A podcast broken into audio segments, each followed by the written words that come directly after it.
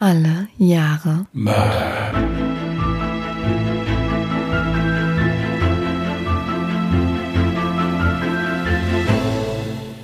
Herzlich willkommen zu Alle Jahre Mörder, der True Crime Podcast mit Christian, hallo. Und Jasmin. Hi. herzlich willkommen. Schön, dass ihr bei unserem harmonischen Beisammensein hier dabei seid. Ja. Es ist so lange harmonisch, wie nicht die Mikrofonfrage gestellt wird. Weil dann läuft Jasmin zu Höchstformen auf. Ja, mu- muss ich, muss ich ganz ehrlich sagen, weil Jasmin ist der Ansicht, wir brauchen dringend neue Mikrofone. Ja. Es geht ja auch immer noch besser. Ich bin ja trotzdem sehr dankbar, dass sie sich bei dieser Aussage auf die Mikrofone stützt und nicht auf den Podcast-Partner. Deswegen weiß ich jetzt nicht, ob ich der Sache vielleicht dann auch Stand geben sollte. Aber jedenfalls, Jasmin ist der Ansicht, wir brauchen dringend neue Mikrofone. Jasmin, ist das so einmal im Jahr der Ansicht? Es ist jetzt ein bisschen, bisschen früher, ja. Das war ich von Anfang an. Das Ding ist, das Mikrofon, das wir jetzt haben, vom Klang ist es gar nicht so verkehrt. Ich muss nur permanent darauf aufpassen, dass ich die P-Laute nicht zu hart ausspreche und dass ich mein Mikrofon am besten gar nicht anfasse. Weil das ist überempfindlich. Und das Shure ist das nicht. Ihr müsst nämlich wissen, dass Jasmin auch gern während Streams so leichte Klimmzüge an ihrem Mikrofon macht. Also wer sich das mal angucken möchte, äh, auf Twitch, wir würden das auch noch mal verlinken. Jasmin ist jetzt professionelle Truckfahrerin. Ja, also es ist wirklich sehr ansehnlich. Ich habe noch nie jemanden mit so einer Charmanz eine Feuerwehrkontrolle durchbräuchen sehen, wie sie mit ihrem, mit ihrem LKW. Wirklich sehr empfehlenswert. Guckt mal rein. Du bist jetzt, du bist jetzt von äh, Montag bis Freitag immer ab 13 Uhr, gell? Genau.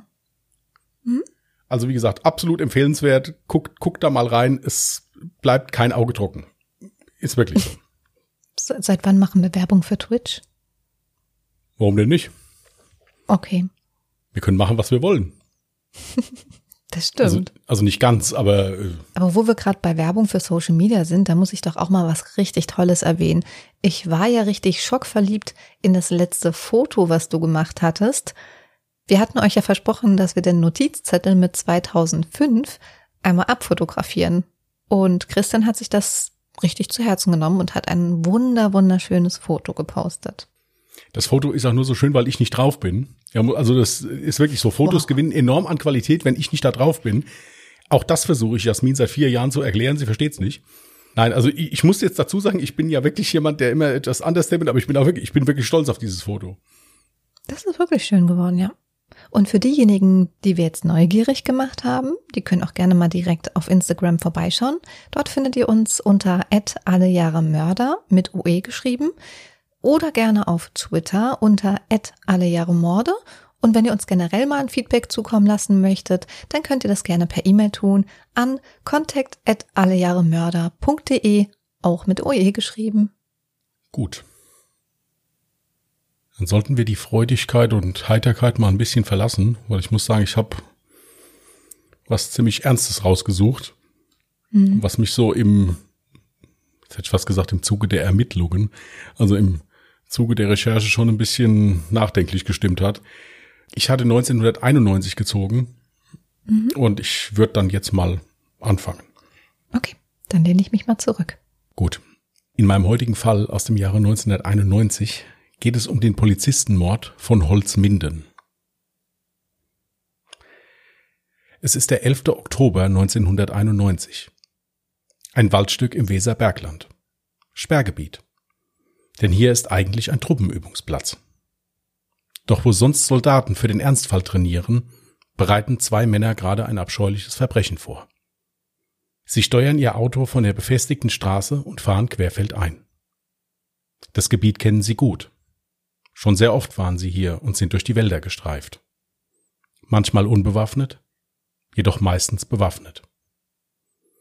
Und das, obwohl einer der beiden aufgrund von Vorkommnissen seinen Waffenschein abgeben musste und sogar 18 Monate Gefängnis abgesessen hat. Es war ein Streit im Jagdverein, er sollte ausgeschlossen werden. Akzeptierte dies allerdings nicht und schoss wild um sich. Wie durch ein Wunder wurde keiner verletzt. Aber zurück in den nächtlichen Wald im Weserbergland. Die beiden Männer steuern ihr Fahrzeug tief in den dunklen Wald. An einer Stelle bleiben sie stehen und steigen aus. Aus dem Kofferraum holen sie Schaufeln sowie Kordel und Holzflöcke zum Abstecken. Nach einem kurzen Fußmarsch sind sie an ihrem Ziel angekommen. Dieser Ort ist perfekt. Der Boden weich und die Stelle ist von der Straße nicht einzusehen. Ohne ein Wort zu reden beginnen sie mit ihrer Arbeit. Es wird ein Loch ausgehoben. Genau einen Meter tief und genau zwei Meter lang. Sie können sich Zeit lassen, denn ihr eigentliches Vorhaben beginnt erst ein paar Stunden später. Und mit Störungen ist in der Nacht mitten im Wald nicht zu rechnen. Auch mit einem Abbruch des Plans ist in keinster Weise zu rechnen. Rache ist das Einzige, was dem Älteren der beiden im Sinn ist. Und der Entschluss, diese mit tödlicher Gewalt zu erlangen, ist schon lange in seinem Kopf verankert. Nach getaner Arbeit lassen sie das ausgehobene Loch so liegen, steigen in ihren Wagen und fahren ins circa 80 Kilometer entfernte Holzminden. Hier sollte ihr tödlicher Plan in die Tat umgesetzt werden. Ortswechsel. Es ist Nachtschicht in der Polizeiwache in Holzminden. Bisher eine relativ ruhige Schicht. Soweit alles unter Kontrolle. Alle sind sich einig. So kann die Nacht weitergehen. Um 2.29 Uhr geht dann ein Anruf von der Notrufsäule am Waldparkplatz Rottmündetal ein. Äh, guten Tag, Mai Meier mein Name. Ich hätte äh, Wildunfall. Könnten Sie wohl jemanden vorbeischicken? Keiner verletzt, ist nur ein bisschen an der Stoßstange. Auch davon lässt sich die Polizeiwache nicht aus der Ruhe bringen. Wildunfälle sind in dieser ländlichen Region leider an der Tagesordnung. Über Funk werden die beiden Polizeiobermeister Andreas W. und Jörg L. von der Einsatzleitstelle verständigt. Die beiden sind gerade in der Nähe, weil sie soeben einen Autofahrer mit Verdacht auf Alkoholeinfluss am Steuer zur Blutentnahme ins Krankenhaus gebracht haben. Der Fall scheint Routine. Und es ist ja auch zum Glück niemand verletzt. Die beiden Beamten fahren mit ihrem zivilen Polizeifahrzeug an die Stelle, die wie von der Leitstelle beschrieben. Es sollte für beide der letzte Einsatz ihres noch jungen Lebens sein. Denn als sie aus ihrem Fahrzeug ausstiegen, um sich etwas umzusehen, tönten Schüsse durch die Nacht. Und das Letzte, was sie sahen, war das Mündungsfeuer ihrer feigen Mörder. Hat man schon was von Andreas und Jörg gehört? Nein, bisher noch nicht. Zuerst denken sich ihre Kollegen nichts dabei. Denn in dem mit Wäldern durchzogenen Gebiet gibt es etliche Funklöcher, und somit kann das schon mal vorkommen, dass man an der Zeit nichts voneinander hört. Aber als jedoch nach eineinhalb Stunden immer noch keine Rückmeldung erfolgt, schickt die Leitstelle einen weiteren Streifenwagen, um nach dem Rechten zu sehen. Als das zweite Polizeifahrzeug am beschriebenen Einsatzort ankommt, finden sie dort nichts vor. Kein verunfalltes Fahrzeug, kein ziviles Polizeifahrzeug und auch keine Spur von ihren beiden Kollegen. Da es immer noch mitten in der Nacht ist, holen die Polizisten ihre Taschenlampen aus dem Wagen, um sich etwas auf dem Parkplatz umzusehen. Einer von beiden findet nach einiger Zeit eine dunkle Pfütze auf dem Boden. Beide sind sich einig. Das ist eindeutig Blut. Es gibt eine große und mehrere kleine Pfützen. Auch sind die Beamten sich sofort einig. Egal was hier stattgefunden hat, es war auf jeden Fall kein Wildunfall. Die beiden zögern nicht lange und informieren ihre Kollegen von der Kriminalpolizei. Diese rückt sofort an. In Hildesheim wird zur Klärung des Sachverhalts eine Mordkommission eingerichtet. Am nächsten Morgen wird der komplette Abschnitt Zentimeter für Zentimeter abgesucht. Beim weiteren Ausleuchten des Geländes finden die Beamten der Kriminaltechnik dann noch weitere Blutspuren. In den entnommenen Proben findet die Gerichtsmedizin später Zahn sowie Knochensplitter und Gewebereste. Auch werden bei genauerem Absuchen des Areals diverse Patronenhülsen des Kalibers 7,62 x 51 mm gefunden. Diese Munition ist schnell zugeordnet. Sie stammt aus einem G3 Schnellfeuergewehr, der Waffe der deutschen Bundeswehr. Die Beamten sind sich nun sicher, hier ist etwas Schlimmes passiert und die Hoffnung, ihre beiden verschwundenen Kollegen lebend wiederzusehen, schwindet immer mehr. Als dann auch gegen 10 Uhr der ausgebrannte Dienstwagen der beiden von einem Förster in der Nähe des Truppenübungsplatzes 60 Kilometer vom Waldparkplatz entfernt gefunden wurde, sind alle endgültig in Alarmbereitschaft. Der Wagen ist mit Einschusslöchern gespickt, aber von den beiden Vermissten fehlt nach wie vor jede Spur. Was nun folgt, ist eine der größten Suchaktionen der Nachkriegsgeschichte. Über 6000 Menschen aus drei Bundesländern beteiligten sich daran. Sogar Leichentaucher suchten in der Weser im Bereich des Tatorts. Auch die britische Armee, die in der Nähe einen Stützpunkt unterhielt, bietet sofort Hilfe an und unterstützt mit zwei Infrarothubschraubern. Die Sorge um die beiden verheirateten Familienväter je zweier Kinder war sehr groß. Ebenso hart die Erkenntnis, dass das jedem Polizeibeamten hätte passieren können. Der Einsatz war reine Routine. Aber was genau ist eigentlich passiert? Die Mordkommission arbeitet mit Hochdruck, um Antworten auf diese Frage zu finden. Die Kripo stützt sich mit ihren Ermittlungen auf die wenigen Hinweise, die sie hatten. Ganz vorne natürlich die Stimme des Mannes, der über die Notrufsäule den Wildunfall meldete. Alle Notrufe wurden schon zu dieser Zeit von der Polizei aufgezeichnet. Allerdings war die Tonqualität zum einen aufgrund der Hintergrundgeräusche und zum anderen aufgrund der Notfallsäule selbst grottenschlecht. Die Ermittler entschieden sich, das Band mit der Tonaufnahme an das LKA Wiesbaden zu schicken. Die Spezialisten des Kriminaltechnischen Instituts sollen versuchen, die Tonqualität noch etwas zu verbessern und danach ein Stimmprofil erstellen. Um Zeit zu sparen, fliegt ein Polizeihubschrauber das Band in die hessische Landeshauptstadt. Die Abteilung für Stimmanalyse beginnt sofort mit ihrer Arbeit. Und sie haben Erfolg. Die Störgeräusche ließen sich gut eindämmen und vor allem so, dass die auf dem Band zu hörende Stimme noch einwandfrei zu verstehen war. Bei dem Stimmprofil legte sich das LKA auf eine männliche Stimme zwischen 20 und 35 Jahren fest. Die Muttersprache war Deutsch und es wurde ein westfälischer Dialekt festgestellt. Die technisch aufbereitete Version wird nun in ganz Norddeutschland ausgestrahlt. Auch die ermittelnden Beamten vor Ort blieben nicht untätig.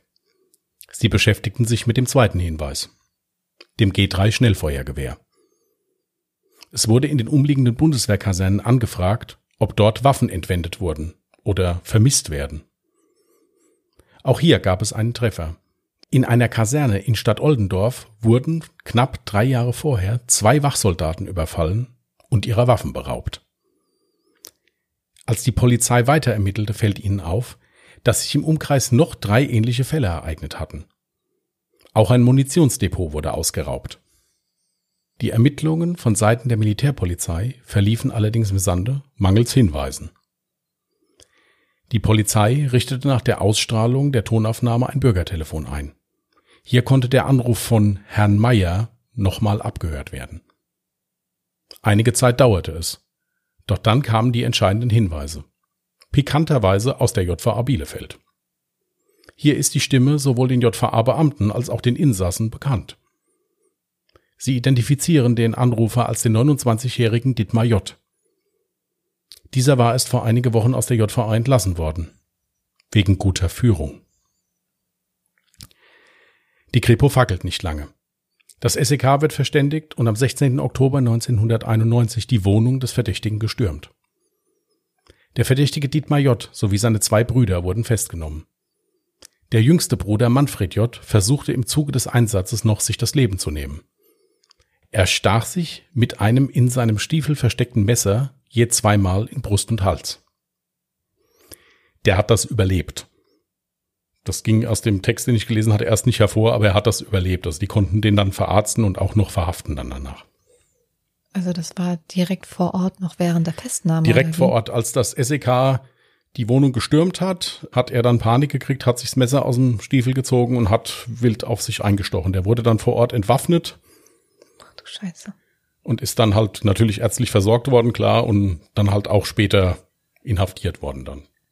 Mhm. Nach der Verhaftung wurde das Haus der Verdächtigen auf den Kopf gestellt. Und siehe da, in einem Hohlraum unter dem Dachboden fanden die Ermittler die gestohlenen Bundeswehrwaffen sowie die Munition. Das Verhör mit den Verdächtigen gestaltete sich anfänglich schwierig. Aber unter der erdrückenden Beweislast legte Dietmar J. ein Geständnis ab. Sein Bruder Ludwig hatte ihn in einem vorherigen Geständnis allerdings auch schon schwer belastet. In der Nacht zum 18. Oktober führte Dietmar J. dann schließlich die Kripo-Beamten zu der Stelle, wo die Leichen ihrer ermordeten Kollegen verscharrt waren. Des Weiteren gab er in seinem Geständnis an, sofort nachdem die beiden Polizeibeamten ihren Wagen verlassen hatten, das Feuer eröffnet zu haben. Die beiden Männer hatten keine Chance. In dem Erdloch wurden später noch die Dienstwaffen der ermordeten Polizisten sowie weitere Patronenhülsen gefunden. Die Trauer innerhalb der Polizei sowie der ganzen Region ist riesig, aufgrund dieses hinterlistigen und abscheulichen Verbrechens. Doch warum haben die drei Männer das getan? Mit dieser Frage beschäftigt sich in einer Gesamtlänge von 180 Verhandlungstagen das Landgericht Hildesheim. Die Kosten für den Prozess sollen sich auf über eine Million D-Mark belaufen haben. Als Tatgrund wird allgemeiner Hass auf die Polizei ins Feld geführt. Aber darauf werde ich in der Nachbesprechung des Falls nochmal eingehen. Am 21. Februar 1995 spricht das Gericht sein Urteil. Dietmar J. wird wegen Mord zu einer lebenslangen Freiheitsstrafe verurteilt. Es wird die besondere Schwere der Schuld festgestellt und eine anschließende Sicherungsverwahrung angeordnet. Manfred J., das ist der, der versucht hat, sich das Leben zu nehmen. Mhm. Manfred J. wird wegen Beihilfe zum Mord sowie schweren Raubes zu einer Haftstrafe von zehn Jahren verurteilt. Ludwig J. wird wegen Beihilfe zum Mord freigesprochen, weil ihm eine Tatbeteiligung nicht nachgewiesen werden kann. Für den Überfall auf die Bundeswehrkaserne erhielt er zwei Jahre auf Bewährung. Manfred und Ludwig J. leben mittlerweile unter neuem Namen im Kreis Höxter. 2010 setzte die Strafkammer die Mindestverbüßungszeit für Dietmar J. auf 25 Jahre fest. Dies war 2018 abgelaufen. Doch das Gericht lehnte eine Entlassung des Gefangenen ab. 2020 stellte er erneut einen Antrag auf Haftentlassung. Die Prüfung hierüber läuft aktuell noch. Die Staatsanwaltschaft allerdings stemmt sich mit allen Mitteln dagegen. Am Tatort erinnert ein Gedenkstein an die beiden ermordeten Polizisten. Zum 25-jährigen Jahrestag des Verbrechens gedachten Polizeibeamte sowie Familienmitglieder im Zuge einer Gedenkfeier der Ermordeten. Auf der Gedenktafel steht, hier wurde am 12.10.91 die Polizeibeamten Jörg L. und Andreas W. erschossen. Sie kamen, um zu helfen. Mal wieder ein trauriger Fall. Ja, ich muss auch sagen, dass mich das sehr bewegt hat. Muss ich ganz ehrlich sagen. Weil das wirklich, so wie es auch oben gestanden hat, das hätte jedem passieren können. Und nicht nur einem Polizisten, das hätte auch jedem Rettungssanitäter, jedem Feuerwehrmann passieren können. Ich kenne das aus, aus meinem Beruf. Also ich kenne diverse Rettungsassistenten, die beim Retten in einem Haus schon mal in einen Gewehrlauf geguckt haben, weil der darin Lebende halt, das war dann nicht aus Mordlust, das war aus Angst halt einfach gerade ältere Menschen, die Jäger sind oder so, die dann was gehört haben und dann haben die da eine Flinte reingeguckt auf einmal. Ach du Scheiße. Aber hier, das ist halt auch, ich finde das sowas von dreist, also wirklich sowas von, das ist so unmenschlich. Mhm. Also das war mir ganz, ganz schlimm, war mir das. Äh, ja, ich habe das Motiv aber tatsächlich noch gar nicht so wirklich verstanden. Ich komme, komme auf das Motiv gleich nochmal zu sprechen. Mhm. Es gibt eine Doku über diesen Fall. Das war allerdings eine Doku, die mit einem Camcorder während einer laufenden Fernsehsendung aufgenommen wurde. Also das war wirklich Kirmes für die, für die Ohren, sich das anzuhören.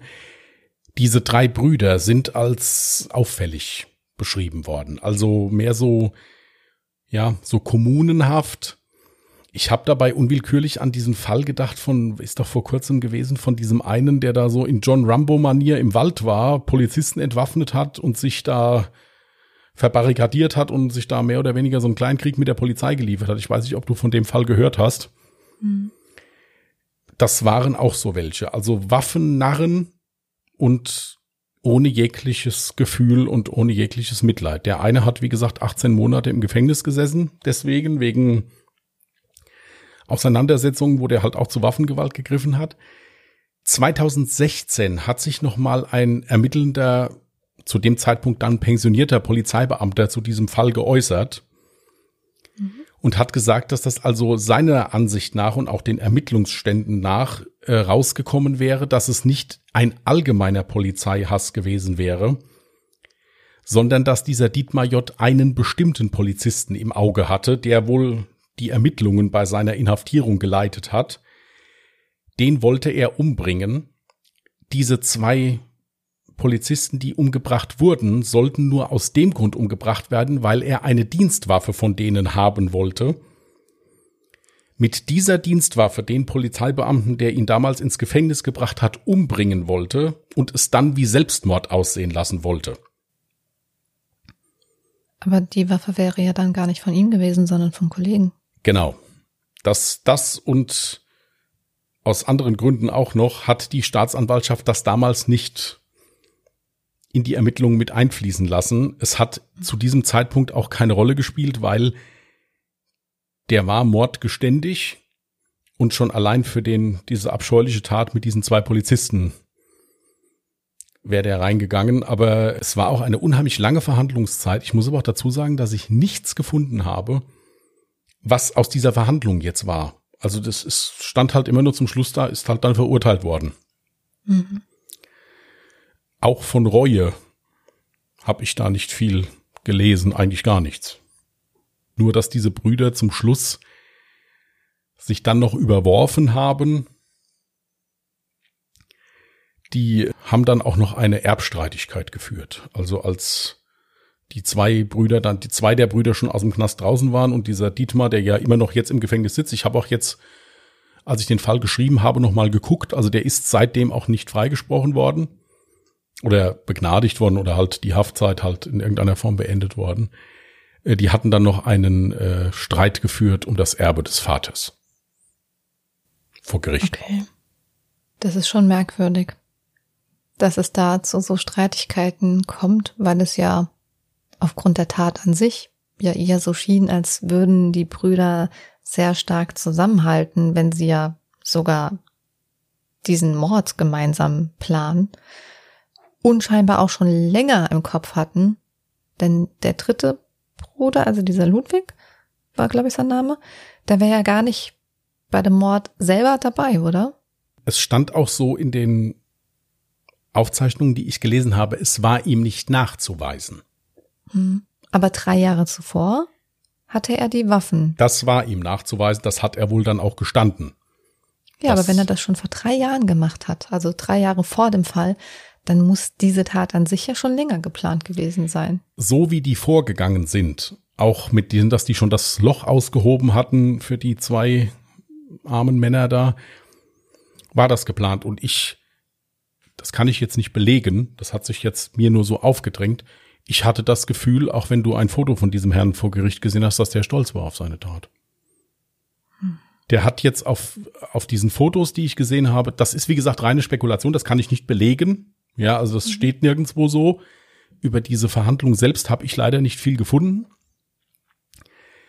Aber wer, wer so eine Tat begeht, also da sind ja wirklich alle Merkmale der Heimtücke erfüllt. Also wie, wie, wie kann ich zwei Männer im Dunkeln zur Hilfe rufen, warte bis die aussteigen und entleere dann diverse MG-Magazine in, in denen. Also das ist, äh, das, ich fand das so heftig, fand ich das. Ja. Wenn man sich mit jemandem jetzt da kämpft oder so, dann hat der eine reelle Chance, sich zu wehren. Aber das ist das mit Abstand niederträchtigste, was ich jemals in, in, in seitdem ich jetzt True Crime Podcasts höre und mal, also ich habe noch nie sowas gehört, abgesehen natürlich jetzt von Taten gegen Kindern oder gegen Natürlich, jeder Mord ist niederträchtig und unnötig. Aber ich fand das hier so schlimm. Die wollten gucken, ob ein Reh verunglückt ist. Ja, oder, oder irgendwie sowas und wollten gucken, dass, dass da einen Stoßstangenschaden aufnehmen und den Förster rufen. Ja. Mhm. Und steigen aus dem Auto aus und, und wenn da, wenn, wenn da mit Maschinengewehren erschossen. Also ich, das, ich war, ich war echt bedient danach, muss ich ganz ehrlich sagen. Ja, das klingt eigentlich eher nach so einem Tatverhalten wie von einem Amokläufer oder so, der jetzt gerade komplett durchdreht und die Fassung verliert. Das klang für mich wie so ein schlechter Mafia-Film. Ja, oder so, ja.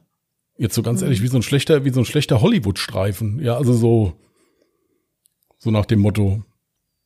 Ja, stimmt. Aber auch wieder interessant. Ich meine, es war 1991. Da war ja jetzt auch die mhm. Computertechnik noch nicht so weit fortgeschritten, dass das LKA das trotzdem super hinbekommen hat, die Tonaufnahme zu bearbeiten. Ja.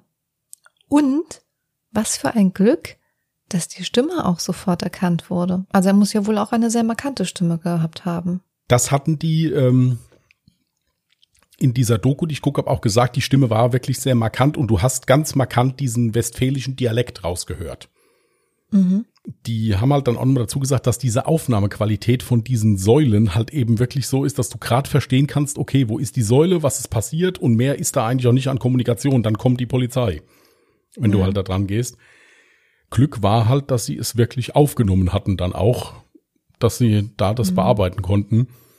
Und ich fand es halt auch wieder total toll, wie viele Polizeidienststellen aus ganz Deutschland da sofort Hilfe angeboten haben, dass die britische Armee da Wälder abgeflogen ist mit Infrarotkameras, um da die Kollegen zu suchen.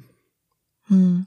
Ja, das muss ich sagen, das ist doch immer so ein schöner Zusammenhalt. Also ich kenne das aus dem Krankenhaus, wenn da ein Kollege was hatte, da ist sich dann noch mal so viel Mühe gegeben worden. Das ist so einer von uns, so so so nach dem Motto, ja. Zumindest war es mhm. früher so. Ob es heute noch so ist, weiß ich nicht. Aber ich unterstelle es jetzt einfach mal. Und das muss ich sagen, das fand ich schon, fand ich schon toll. Natürlich das Ergebnis, was, äh, was dann rausgekommen ist, war natürlich furchtbar. Ja. Ja. Aber zum Glück sind die Ermittlungen so gut gelaufen, weil wer weiß, was hätte noch passieren können, wenn sie nicht geschnappt worden wären. Ja, und äh, das ging auch noch daraus hervor, die haben zu keinem Zeitpunkt damit gerechnet, dass die geschnappt werden.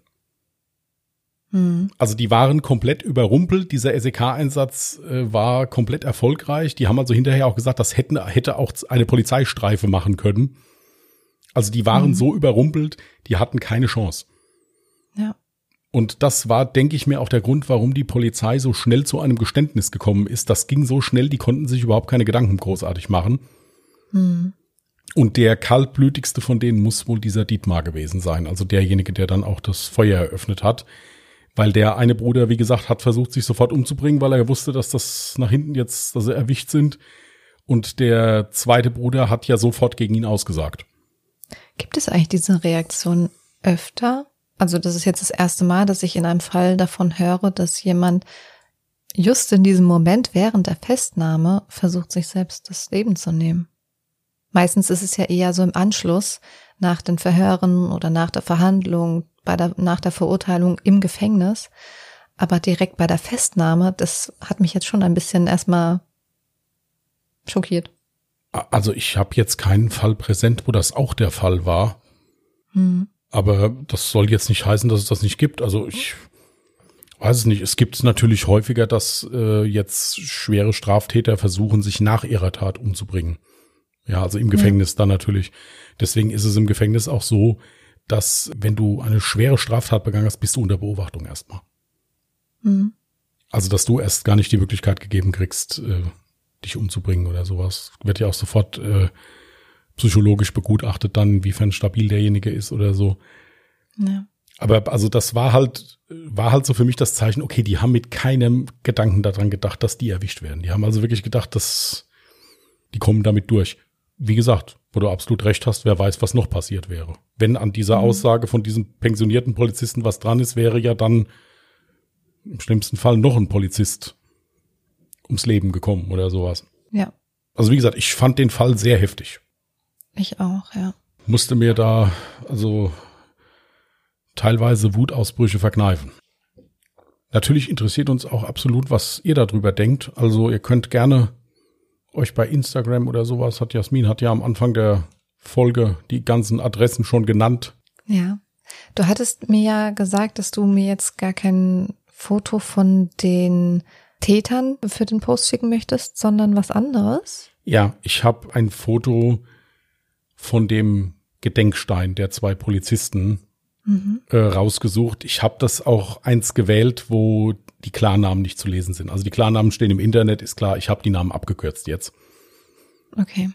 Wahrscheinlich dann auch zum Schutz der Identität der Täter dann, oder?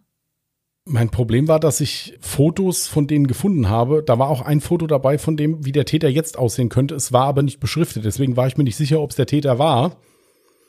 Mhm. Das war nämlich im Rande, das war ein Hinweis zu einer Dokumentation über solche Fälle, die halt eben jetzt nach 20, 30 Jahren nochmal verhandelt werden.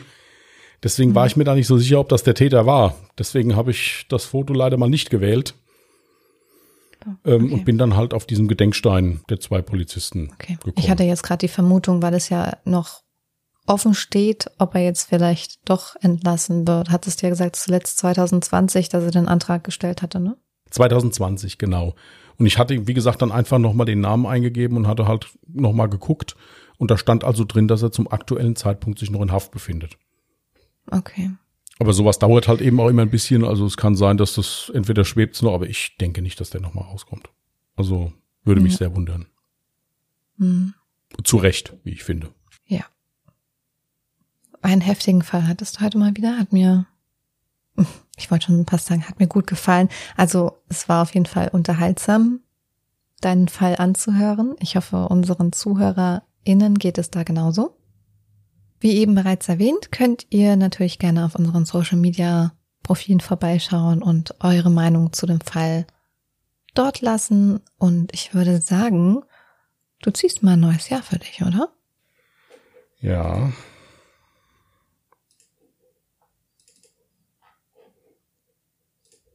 Zweitausendfünf. Oh, da haben wir äh. doppelt gemoppelt. Okay. Jasmin hat auch 2005, aber es, es, sind leider mehrere Verbrechen 2005 passiert. Also ich werde was finden. Ich wollte gerade sagen, ich habe mir schon einen rausgesucht. Also meinen kannst du jetzt nicht klauen. Dann werde, werde ich dir selbstverständlich meinen Fallvorschlag äh, als Kurzbeschreibung zukommen lassen und wenn, werde erst mit der Recherche beginnen, wenn du das genehmigt hast. Okay. Ich finde, ich habe das sehr schön gesagt jetzt. Also ja, total. Ja. Also nächste Woche folgt dann 2005 und die Woche darauf scheinbar auch nochmal 2005. Ja. Ich würde das dann jetzt mhm. kurz mal schriftlich festhalten. Ja.